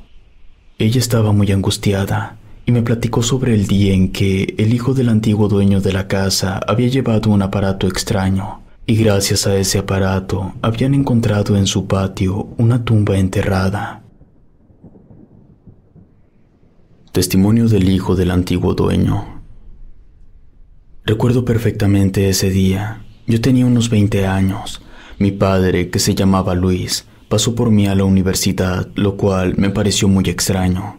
Él estaba muy serio, más de lo normal. Me preguntó si aún tenía el aparato que había construido tiempo atrás. Se trataba de un detector de metales casero. Yo aún lo tenía arrumbado, solo necesitaba verificar que siguiera funcionando. Mi padre me dijo que iríamos por él porque lo íbamos a usar. Yo le pregunté qué era lo que estaba pasando. Me respondió que en la casa que estaba rentando estaban ocurriendo ciertas cosas y que necesitaba que yo buscara si había algo enterrado en el patio. Me pareció extraño, pero razonable. Ya que llegamos a la casa, fui por el detector de metales. Revisé que todo estuviera en orden y entonces nos fuimos directo a la casa en renta. Mi padre me presentó con los inquilinos, que en ese momento solo eran un matrimonio, aún no tenían hijos. Después, el señor, mi padre y yo fuimos al patio. Ellos dos estuvieron muy callados en lo que yo revisaba el terreno. Me dio la impresión que ellos sabían qué era lo que yo podría encontrar. Entonces, al fondo del patio, en una zona en la que el pasto no crecía, el aparato detectó algo. El señor traía una pala y empezó a cavar. No tuvo que quitar mucha tierra porque a muy poca profundidad encontramos unas cadenas. Eso definitivamente no era normal. Algo estaba ahí abajo. Le pregunté al señor si de casualidad tenía otra pala. Me dijo que sí y me indicó dónde la tenía. Fui por ella y le ayudé a cavar. Mientras lo hacía, le pregunté al señor y a mi padre qué era lo que pasaba. Me explicaron que prácticamente todas las noches escuchaban cadenas arrastrarse y una mujer gritar, que esos ruidos siempre sonaban a la misma hora y que provenían del patio. El señor también me contó algunas cosas que ocurrían.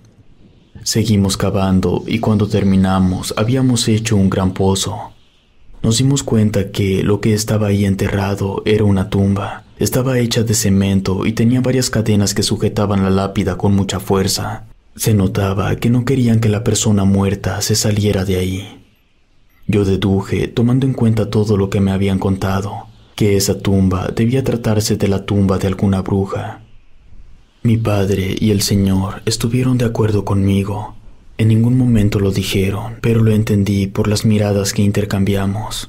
Se me ocurrió preguntarle al Señor por qué no sacábamos la tumba de una vez y así Él se quitaba de problemas. Agarré una de las cadenas tratando de medir qué tan complicado sería y en ese momento sentí un frío que fue de mis manos a mi espalda.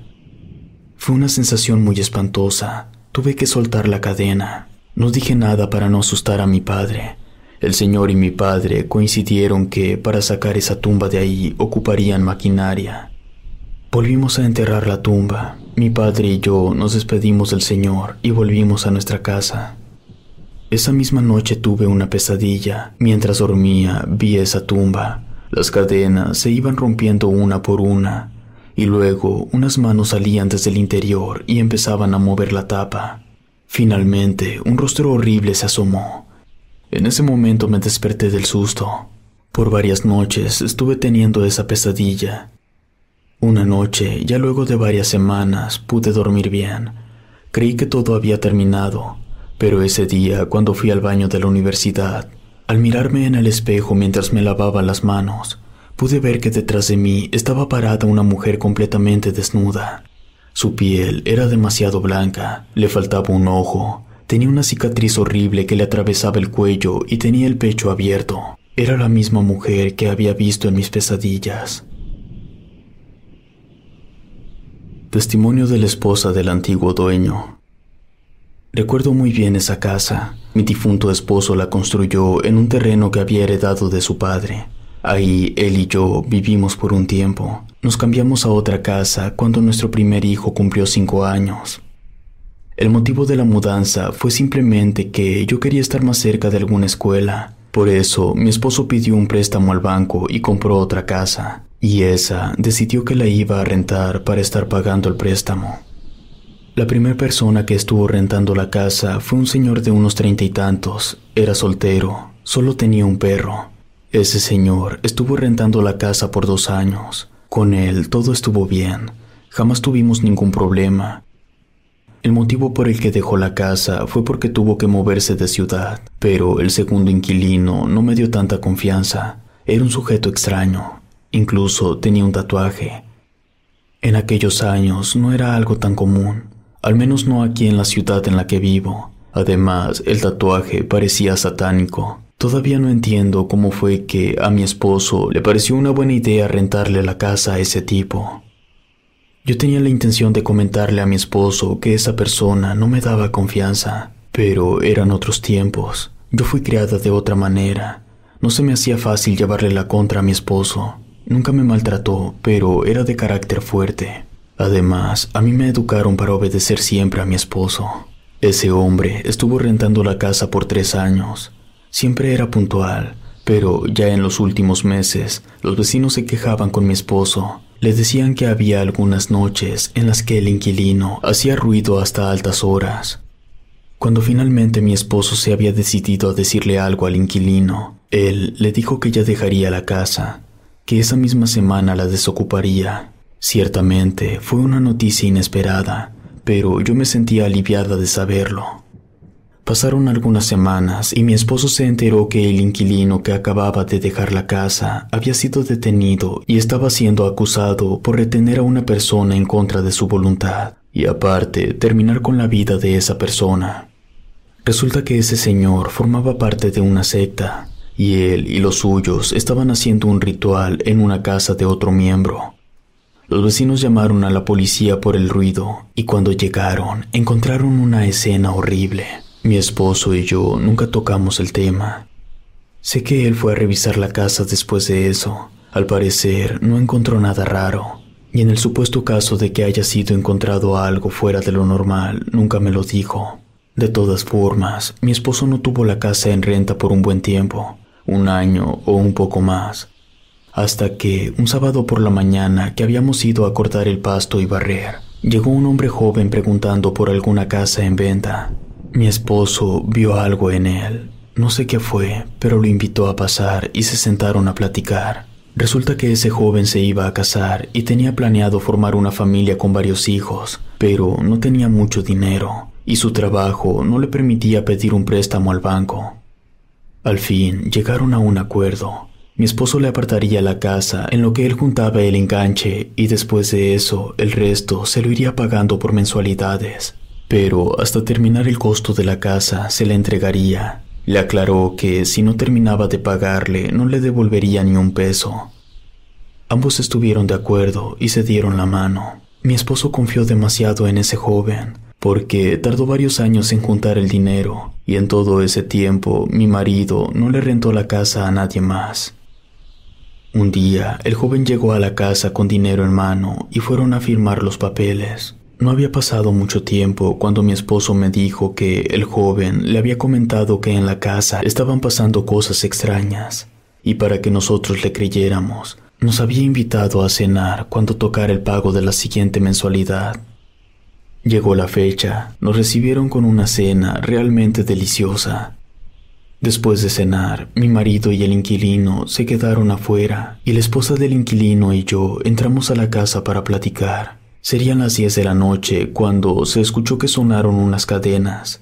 Parecía que las estaban arrastrando. Y después un horrible grito se escuchó tan fuerte que estoy segura que lo han de haber oído en toda la cuadra. La mujer y yo salimos corriendo con nuestros esposos. El matrimonio nos explicó que ese grito lo escuchaban una y otra vez siempre a la misma hora y que no tenían ni la más mínima idea de qué explicación podría tener. Después de eso, mi esposo llevó a mi hijo mayor para que lo ayudara a encontrar qué era lo que causaba esas manifestaciones. Y fue de esa forma que todos nos enteramos que en el patio de esa casa estaba enterrada una tumba. Testimonio de un antiguo vecino. Mi familia vivió en esa colonia desde principios de los ochentas. Yo ahí nací. La casa de mis padres, que era de dos pisos, estaba separada de esa casa solo por un terreno vacío.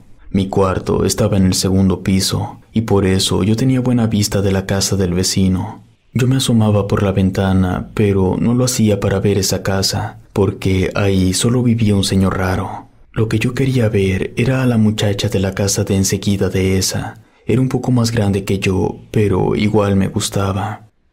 Cuando yo hacía eso, ya tenía más de 10 años. Era a mediados de los noventas. Una madrugada, mientras yo estaba intentando ver a la muchacha, vi que llegaron varias personas a la casa que estaba del otro lado del baldío.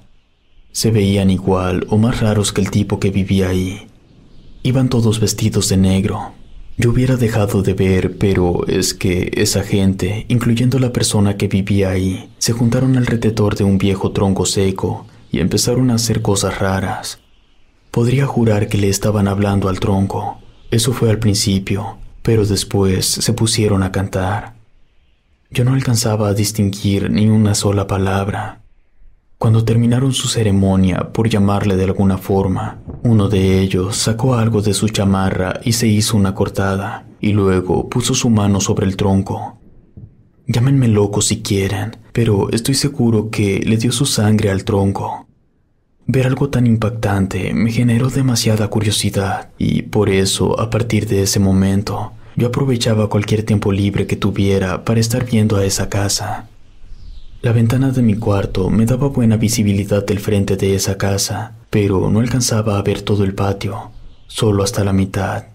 Sin embargo, desde la ventana del cuarto de mi hermana se alcanzaba a ver todo el patio.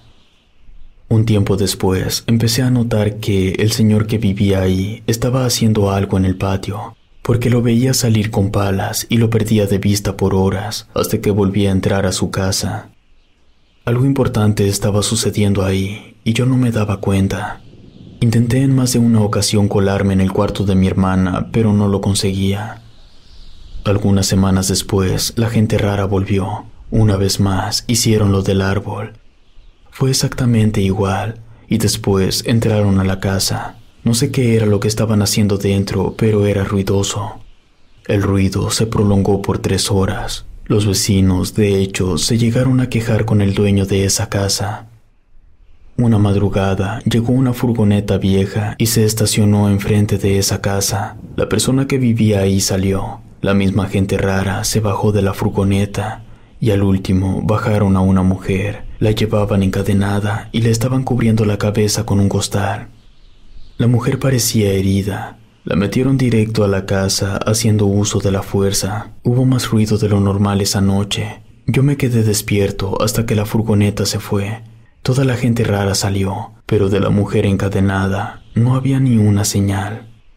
Eso estaba muy mal. Yo no dije nada porque si mi padre se enteraba que yo estaba espiando al vecino, me iba a moler a golpes. Aquí debo mencionar algo que tiene mucha importancia para mi testimonio. En la escuela siempre había existido el rumor de que en una casa cerca de los rieles vivía una bruja.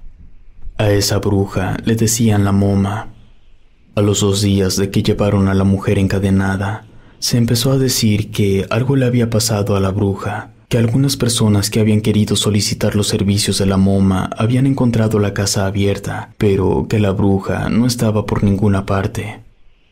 Me pareció demasiada casualidad que eso se empezara a decir inmediatamente después de lo que yo había visto. Quizá estoy mezclando cosas que no tengan nada que ver, pero yo solo cuento lo que a mí me parece que estaba sucediendo.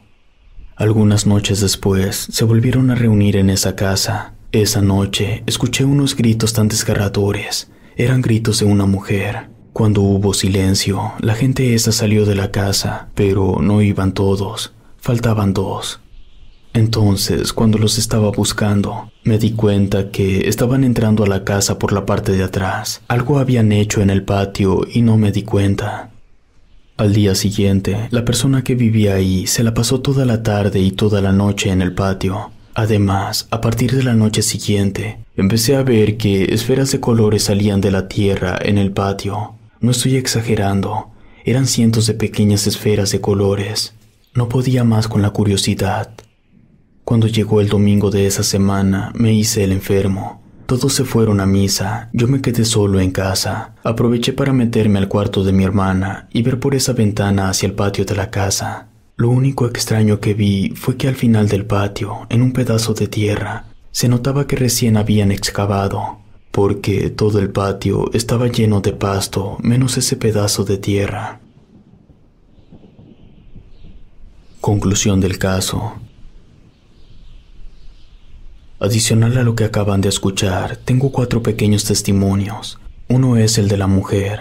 Afirma que llevó en su auto a la madre de la señora de la casa en el trayecto, ella le contó que su hija había sido atacada. Eso no fue todo. Esa misma mujer fue la que la llevó hasta la catedral a pedirle al obispo que fuera a bendecir la casa. Por lo tanto, aunque la mujer no vio nada y lo único que hizo fue conducir, ella puede confirmar que los sucesos sí ocurrieron. También tengo el testimonio de uno de los compañeros de clase del hijo mayor del matrimonio. Este compañero de clase confirma que ese día, cuando el hijo mayor del matrimonio llegó a la escuela, tenía un semblante diferente. Jamás lo había visto así. Él vio cómo sus padres tuvieron que ir a recogerlo. Él recuerda la fecha porque era su cumpleaños. Y por último, hablé con la persona que tomó una de las fotografías, por la cual el sacerdote aceptó ir a realizar el rito de liberación. Él se negó rotundamente a permitir que yo mostrara la fotografía. Me juró que cualquiera que la viera estaría maldito. Me contó cosas que ocurrieron con él y con su familia luego de tomar la fotografía, pero no aceptó que los detalles de su testimonio fueran expuestos en este video. Todo parece indicar que, en efecto, una bruja fue asesinada en la casa. Moma era el nombre de la bruja. Eso encaja perfectamente bien con el testimonio de la hija menor que pueden escuchar en el primer video de este caso. Igual se los comento. La niña tenía una amiga supuestamente imaginaria que se hacía llamar Moma, que curiosamente esa tal Moma es la bruja que está en la foto observando a la niña desde debajo de la cama. Y es la misma que está en la fotografía del hijo mayor. En cuanto a quién y por qué mataron a la bruja, todo apunta a que la gente que se reunía con el segundo inquilino, incluyéndolo a él, formaban parte de una secta, tal y como decía el periódico pero no tengo ni idea de cuál fue el motivo por el que querrían matarla. Una cosa que es evidente es que la bruja era de las poderosas, porque su aparición tiene la capacidad de trasladarse de casa. La enfermera en su testimonio dice haberla visto en el hospital. El sacerdote, aunque no lo dijo de forma explícita, lo da a entender, sin olvidar que también se le vio en la universidad del hijo del antiguo dueño. Además, también hubo situaciones en la casa de la persona que tomó la fotografía del hijo mayor. En cuanto a la tumba que está enterrada en el patio, el señor de la casa no tiene contemplado hacer una extracción, porque tiene miedo que eso cause la ira de la bruja y entonces se ponga más violenta que nunca. Sobre la carpeta abierta por el Vaticano, yo no vi el expediente, pero siendo honesto, no tengo ningún motivo para dudar de la palabra del sacerdote. Además, el obispo no negó la existencia de los documentos. Ya por último, Conozco una forma de obtener la información completa de lo que pasó en esa casa. El inquilino que formaba parte de la secta sigue preso. Tengo el dato de la cárcel en la que está, pero no me atrevo a ir a visitarlo. Creo que eso ya sería cruzar una línea que no considero que deba cruzar. No habrá un tercer video sobre este caso. Solo tenemos los testimonios de este video y del video anterior. Queda en cada uno de ustedes el creer o no creer. Si te gustó esta historia, suscríbete activando la campanita para que no te pierdas lo mejor de Rede. Gracias por escucharnos. Relato escrito y adaptado por Ramiro Contreras.